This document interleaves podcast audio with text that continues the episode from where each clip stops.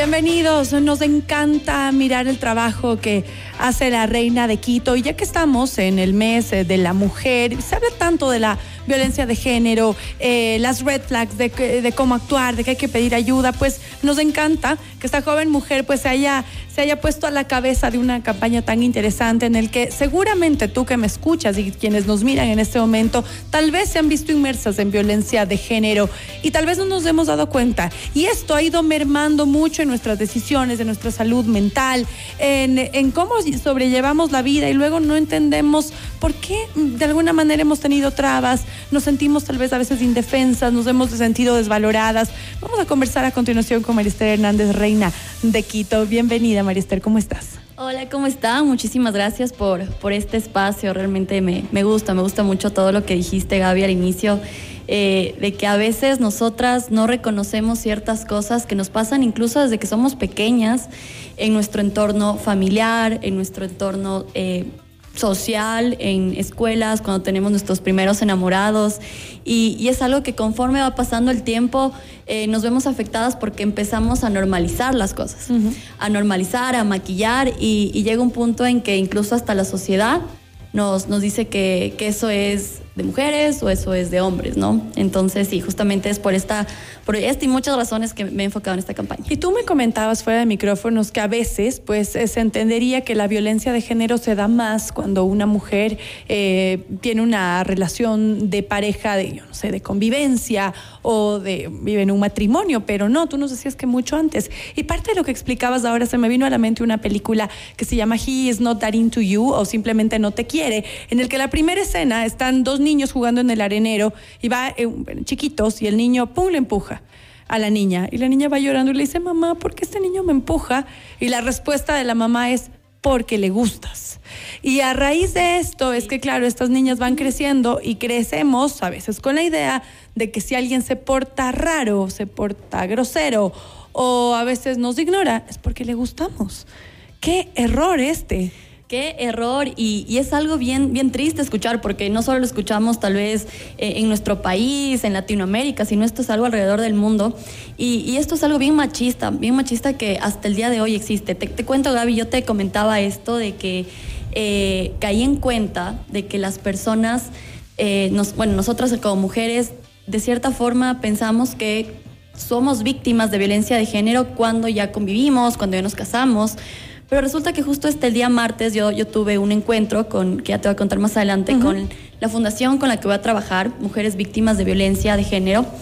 Y, mm, y a una invitada especial que yo la llevé, ella es una gerente de, de una empresa, me decía y contaba su historia de vida y decía que muchas veces nosotros confundimos y no nos damos cuenta que incluso cuando somos adolescentes y tenemos nuestras primeras relaciones, amorosas, eh, pasa estas cosas, pasan esto. Entonces, cuando ella hablaba, yo recordaba y dije, yo también fui víctima de violencia. Yo tuve una relación tóxica por cinco años en la que eh, uno está así, aprendiendo, uno aprende, se equivoca muchas veces, pero nosotros no debemos normalizar muchas cosas. ¿Y qué sucedió en tu caso? En mi caso, eh, bueno, yo nunca tuve una violencia física, nunca fui víctima de violencia eh, física. De un golpe, no. un golpe, claro, porque, a veces pasa esto, ¿no? Que esperas que alguien te un empujón, golpee, un golpe, o que te agarren fuerte el brazo. Y dices, ay, ay, sí, algo está pasando. Pero no, eh, muchas veces empieza con la violencia psicológica, verbal. Eh, cuando hay este abuso también verbal, uno no se da cuenta. Te dicen, qué tonta. Sí, o dices, ah, es que es su carácter. Es que es una persona inmadura. O no te vistas así. ¿Por qué te pones esa pupera? Sí, a mí, eh, lo que tú comentabas, igual estos red flags que, pasan, ¿no? Eh, en mi caso era una persona eh, muy celosa, muy, muy celosa, con siete que yo no tenía ni amigos. No podía tener amigos. Violencia, sin duda. Violencia, sin duda. Y, también uno de los red flags que yo leía era que las personas que tienen estas, este tipo de, de incluso problemas de salud mental, eh, son personas también que se creen eh, superiores a ti. Los narcisistas, que lo comentábamos con Val Alarcón en el corte, ¿no? Justamente, entonces, eh, ¿por qué esto es importante? Porque si bien es cierto, yo me estoy enfocando en un grupo de mujeres que tal vez no todas sean adolescentes, sino que ya hayan pasado casos muy graves de, violencia de género, pero aquí la idea también es que con esta campaña y este proyecto social en el que vamos a trabajar, podamos desde muy pequeños, tanto nosotros como mujeres, ya sea nuestras amigas, nuestra familia, nuestras vecinas o simplemente alguien que conocemos y por ahí escuchamos que está pasando por esto, no eh, decirle que sacarla de ahí, porque claro, y yo también me han dicho y yo he dicho y tengo que reconocer una forma que alguna vez en la vida todos hemos vivido una relación tóxica y no debe ser no debe ser así. Ahí parte todo. Qué interesante. Bueno, cuéntanos cómo va a ir tu campaña. Sabemos que ahora estás en etapa de expectativa, nos puedes dar algunos avances, porque sabemos que muchas veces quienes eh, nos escuchan ahora, tal vez y dicen, ah, oye, yo estaba sufriendo de esto, o tal vez mi hija adolescente me cuenta que le enamoré. Y, y claro, en un inicio puede parecer algo eh, manejable, no tan grave, pero así empieza y termina en femicidios. Entonces, cuéntanos cómo va a ir tu campaña, cómo vas a atacar, a quién piensas ayudar y tal vez si alguien nos escucha en este momento, si podría tal vez y ser parte de. Claro, claro que sí, Gaby. Bueno, justamente me, gustaría empezar con un poco de, data, de cifras. Eh, yo, ¿por qué me quise enfocar en mujeres? Primero porque las mujeres, eh, según la OMS y el INEC, sufrimos tres veces depresión más que los hombres. Tres veces más depresión. Y, y por otro lado, hay datos que cada 18 horas muere una mujer víctima de violencia de género, de las que obviamente han sido denunciadas, ¿no? Hay un montón de otras eh, de otros casos que no la mayoría creería la mayoría y, que no sé, en realidad entre comillas, como te decía, no se conoce su causa, pero que son víctimas de violencia igual. Eh, este mes de marzo justamente coincidió que es el mes de la mujer. Estamos trabajando y empezamos eh, en el evento que tuvimos el día martes con nuestra campaña expectativa. La, idea detrás de esta campaña es que las personas eh, vayan conociendo acerca de lo que vamos a trabajar, porque sí, nuestro lanzamiento va a ser en abril, que próximamente vamos a estar atentos, seguro. y, bueno, la, idea es que no solo hablemos de violencia de género, sino también de la importancia de salud mental. Mi proyecto si, si, mal no recuerdo, se llama Sanamente. Entonces, eh, está enfocado, sí, en este detonante, porque para que una mujer tenga depresión y ansiedad. Hay, pueden ocurrir un montón de detonantes, no puede haber detrás un montón de detonantes, pero yo me quise enfocar en este. Sin embargo, el paraguas es muy grande y poder hablar de salud mental ahora es muy, muy importante porque de ahí parte muchas cosas. Y seguro tú vas a dar todo un acompañamiento a un grupo de mujeres que, quieran pues eh, salir de este círculo de violencia, me imagino yo, terapias psicológicas, incluso inserción en eh, laboral, que nos parece interesantísimo porque parte de las red flags de la violencia, y aunque ustedes no lo crean, es cuando el marido o el novio no te permite trabajar y te dice, no, no, ¿para qué? Eh, y dependes al 100% económicamente de esa persona. Eso también es violencia. Sí, totalmente. De hecho, eh, dentro del, programa, del proyecto como tal, está planificado para que las mujeres eh, reciban talleres teóricos y prácticos. En base a estos talleres vamos a darles las terapias, porque la idea es que con el proyecto de Sanamente podamos complementar a los programas que diferentes fundaciones o casas de acogida ya tienen, ¿no? Ya, ya, ya lo tratan. ¿Y eh, por qué te digo que nosotros tal vez no podemos dar una terapia eh, individual? Porque las terapias psicológicas eh, son terapias que deben ser algo continuo, ¿no? sin embargo, te pongo este ejemplo. Digamos que se les da el taller de sexualidad. Y luego en el día de la terapia alguien alza la mano y dice, yo nunca había escuchado sobre el consentimiento. Mi esposo me obligaba a tener relaciones sexuales simplemente por el hecho de ser su esposa.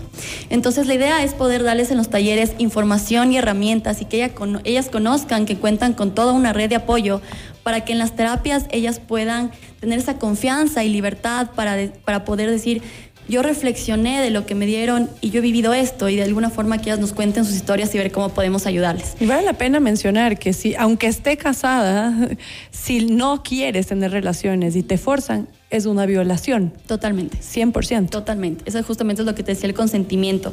Y eh, para como darle un cierre al proyecto, yo, eh, como tú lo mencionabas, muchas veces la dependencia emocional va a relacionar a la dependencia económica.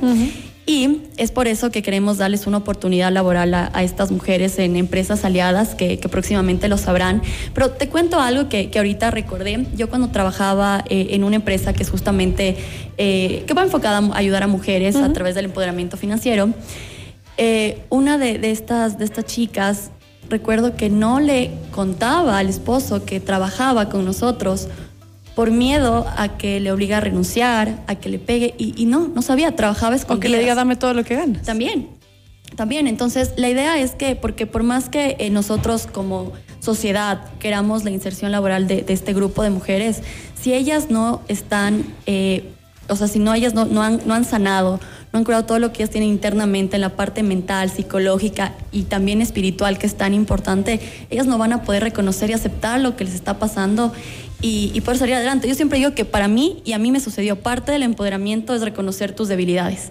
Y ahí, desde ahí donde tú partes y sabes qué decisiones, qué caminos puedes tomar para, para poder salir de ese ciclo. Y como el ave fénix, ¿ah? salir volando de las cenizas y, claro, ahora que tú mencionas eh, que has sido víctima de violencia, yo creo que muy adentro, y seguramente a ustedes también les ha pasado y me pasó a mí también, tema de violencia, de mucho control, eh, de que a veces te ignoren, de que hagan de menos lo que tú piensas, lo que tú dices, nos pasa. Y a veces pensaría que eh, a la gente, no sé, muy poderosa o una gerente con la que tú contabas no le pasa y sucede. Así es que hagamos un análisis, no permitamos que esto sea, sea una normalidad y queremos felicitarte a nuestra reina Quito por, por encabezar esta campaña, Maristela Hernández. Eh, si compartes tus redes, por favor, en las cuentas de la Fundación también para quienes estén interesados en ser parte de esta campaña y no solo formar eh, como, como víctimas, sino tal vez y apoyando eh, para que lo puedan hacer y te vayan siguiendo, reina. Totalmente. gracias, Gaby. Bueno, antes de, de terminar, sí me gustaría, como tú, tú lo acabas igual de mencionar, que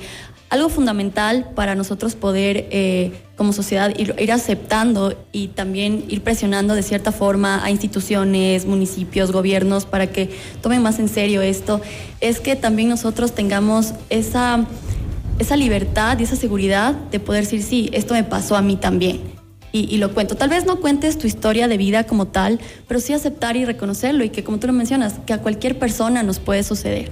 Así que creo eso es muy valioso porque otras personas que te admiran, que tú les inspiras, pueden sentirse identificadas y, y, de esa forma también vamos a ayudar a más personas. Así que bueno, eso quería comentarles y para que nos puedan igual seguir en nuestras redes sociales. Eh, mi Instagram está como María Esther HM de la Fundación Reina de Quito, tal cual, Fundación Reina de Quito. Eh, muchísimas gracias por, por todo el apoyo. Realmente nosotros estaremos comunicando todas nuestras próximas actividades para quienes nos quieran apoyar. Las puertas siempre estarán abiertas. Estaremos muy atentos. Gracias por acompañarnos hoy. Vamos a hacer una pequeña pausa comercial y ya volvemos.